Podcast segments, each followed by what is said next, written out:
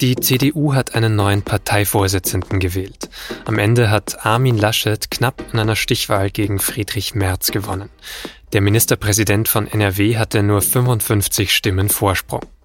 Was bedeutet diese Entscheidung für die Zukunft der CDU? Das frage ich gleich Nico Fried, der das SZ-Büro in Berlin leitet. Sie hören eine Sonderfolge von Auf den Punkt mit mir, Vincent Vitus Leitgeb. Die CDU hat sehr viel investiert, damit dieser Parteitag modern und digital aussieht. Es gibt ein großes Studio und aufwendig produzierte Videoclips zu eigentlich jedem Programmpunkt. Es gibt Videobotschaften aus Brüssel, aus Wien. Aber eigentlich schauen die meisten Menschen ja doch nur wegen einer Sache zu. Und das weiß auch Generalsekretär Paul Ziemier. Heute der zweite Tag des volldigitalen Parteitages. Ein besonderer Tag, ein wichtiger Tag. Heute wählen wir einen neuen Bundesvorsitzenden. In dem Studio ist deshalb vor allem ein Ort entscheidend. Das Podium, an dem die drei Kandidaten für den Parteivorsitz jeweils 15 Minuten reden. Als erstes tritt dort Armin Laschet auf. Er spricht über Verlässlichkeit, Kompromisse, sagt sehr oft das Wort Mitte und Vertrauen. Und dieses Vertrauen wird einem nicht geschenkt. Und Vertrauen, dieses Vertrauen, Vertrauen in die Zukunft, das braucht es jetzt. Dann entsteht Vertrauen. Vertrauen, Vertrauen. Laschet verweist auf seine Arbeit als Ministerpräsident. Er betont, dass junge Menschen sich mehr in die CDU einbringen müssen und dass er die Gesellschaft zusammenführen und Menschen zuhören will. Dann höre ich immer wieder den Satz, man muss auch polarisieren können. Und ich sage, Nein, muss man nicht. Polarisieren ist einfach. Das kann jeder. Die Rezepte sind bekannt. Das Gift schnell in der Hand, digital schnell zu verbreiten. Auch der zweite Kandidat Friedrich Merz betont wenig später, dass die CDU unter ihm für eine Politik der Mitte stehen muss. Sein Ton ist aber ernster und offensiver. Es geht inhaltlich viel mehr auch um Führung, um das Kanzleramt, um Siege bei Landtags- und Kommunalwahlen.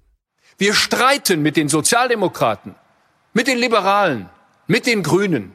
Das sind unsere Gegner. Es sind nicht unsere Feinde. Es sind unsere Mitbewerber, mit denen wir streiten müssen.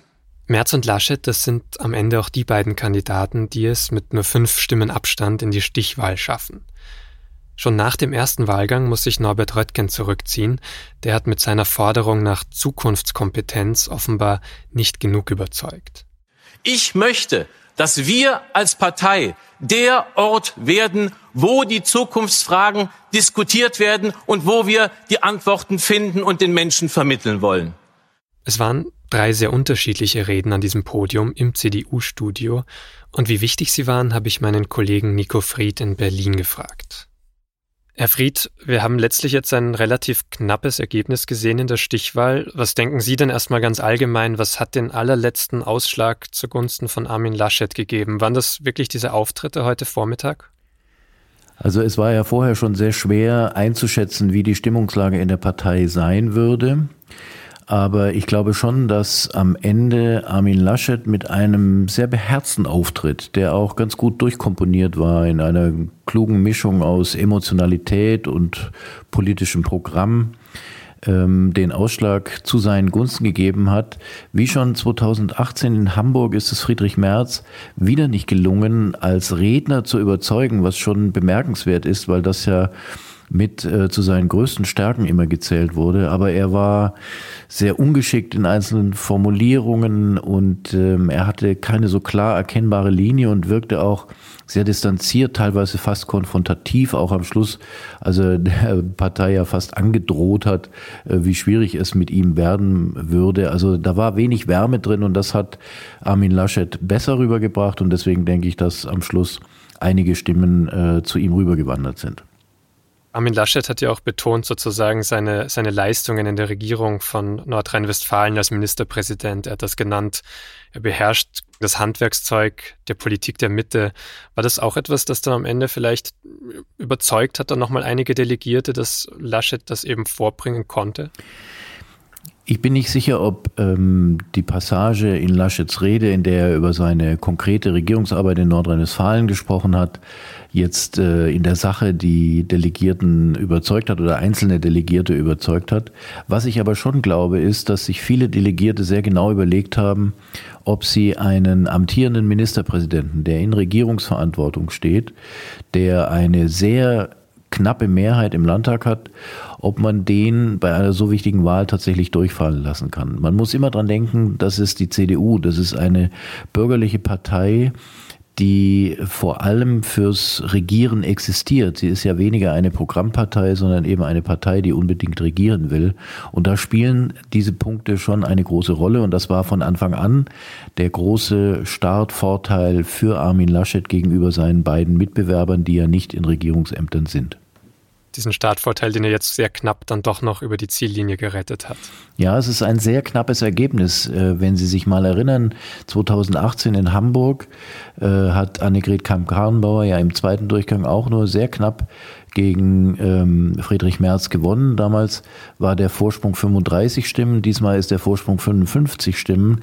Das ist nicht so wahnsinnig viel und deswegen ist die Frage schon äh, naheliegend, ob beide Lager jetzt eigentlich wirklich zueinander finden.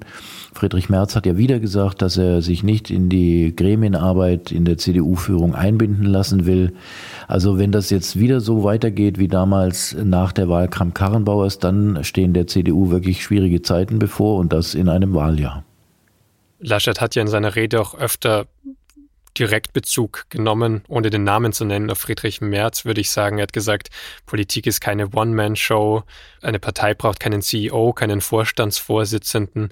Ähm, haben Sie das auch so wahrgenommen und ist das vielleicht eben auch Ausdruck dessen, dass die Lager da nicht zusammenfinden werden. Absolut, ich habe das auch so gehört. Es gab noch andere Stellen, ähm, zum Beispiel als äh, Laschet klar für ein Weiter so geworben hat und gesagt hat, unsere Gegner, die werfen uns immer vor, das sei nur ein Weiter so, aber diese Formulierung stammt nicht nur von den Gegnern der CDU, sondern die stammte auch von Friedrich Merz, der am Anfang seiner Kandidatur vor einem fröhlichen Weiter so gewarnt hatte.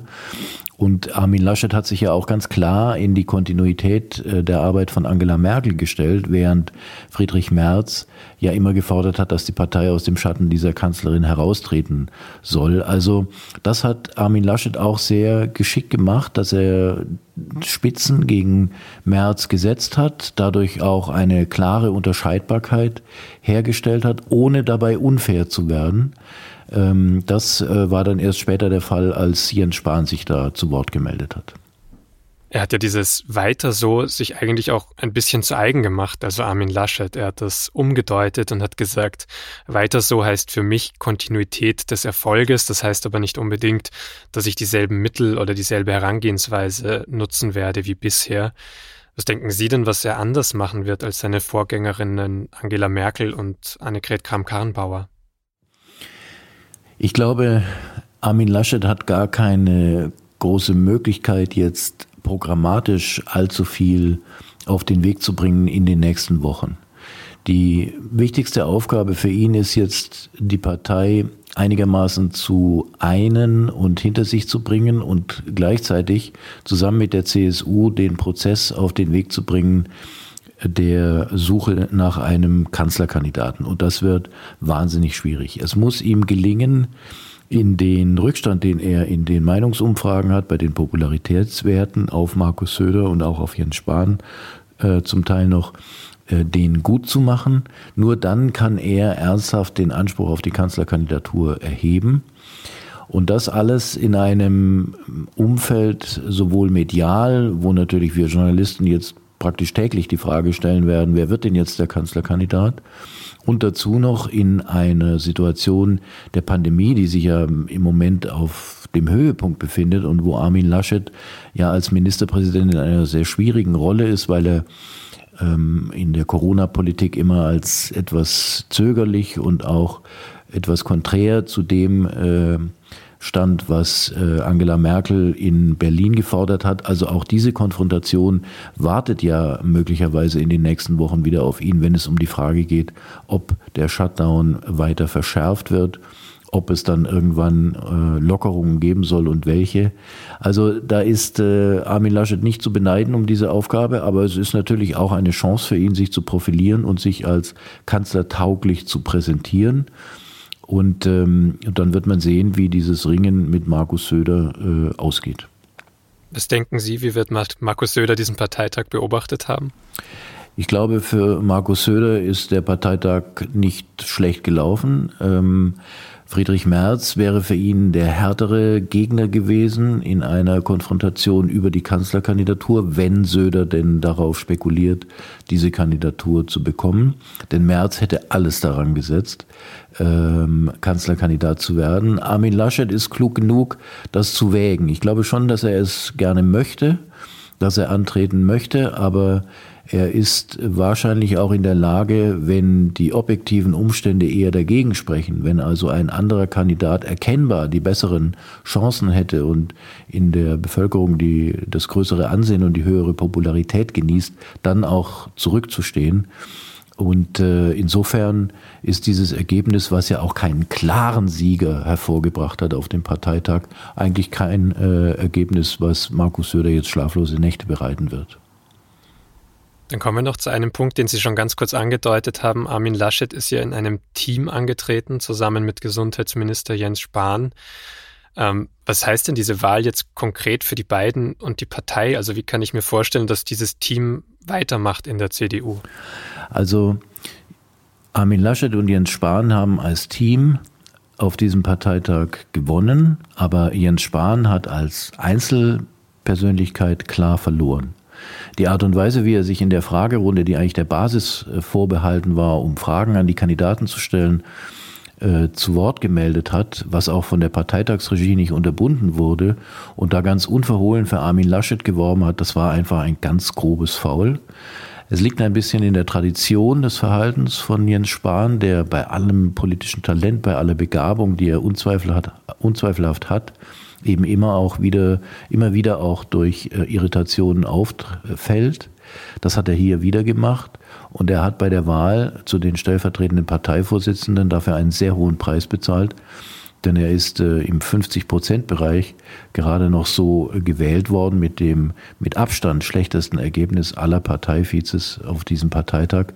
Also Jens Spahn hat auf diesem Parteitag an Ansehen eher verloren. Auf was für eine Rolle kann er dann hoffen, so im, im Bundestagswahlkampf und in der Zeit danach? Ich glaube, für Jens Spahn kommt es jetzt vor allem darauf an, als Gesundheitsminister zu überzeugen. Er steht ja äh, immer mal wieder und jetzt gerade ganz besonders in der Kritik, vor allem des Koalitionspartners SPD, aber auch der Opposition. Angela Merkel hält da bislang noch zu ihm. Aber wenn sich die Faktenlage verändern sollte oder auch wenn der Impfstoff in den nächsten Wochen weiter knapp sein sollte, dann wird Jens Spahn gehörig unter Druck kommen. Und äh, von seiner Performance als Minister, glaube ich, hängt sehr stark auch ab, welche Rolle er künftig in der CDU spielen wird. Also es kommt Laschet natürlich sehr entgegen, dass er ähm, einen guten Auftritt hingelegt hat, diese Wahl gewonnen hat und Jens Spahn eigentlich äh, unterm Strich ihm auf diesem Parteitag zumindest eher geschadet hat und die Sache trotzdem gut gegangen ist. Das wird äh, für das Kräfteverhältnis zwischen Laschet und Spahn eher zugunsten von Armin Laschet jetzt gewertet werden. Dann sage ich vielen Dank für diese Einschätzungen.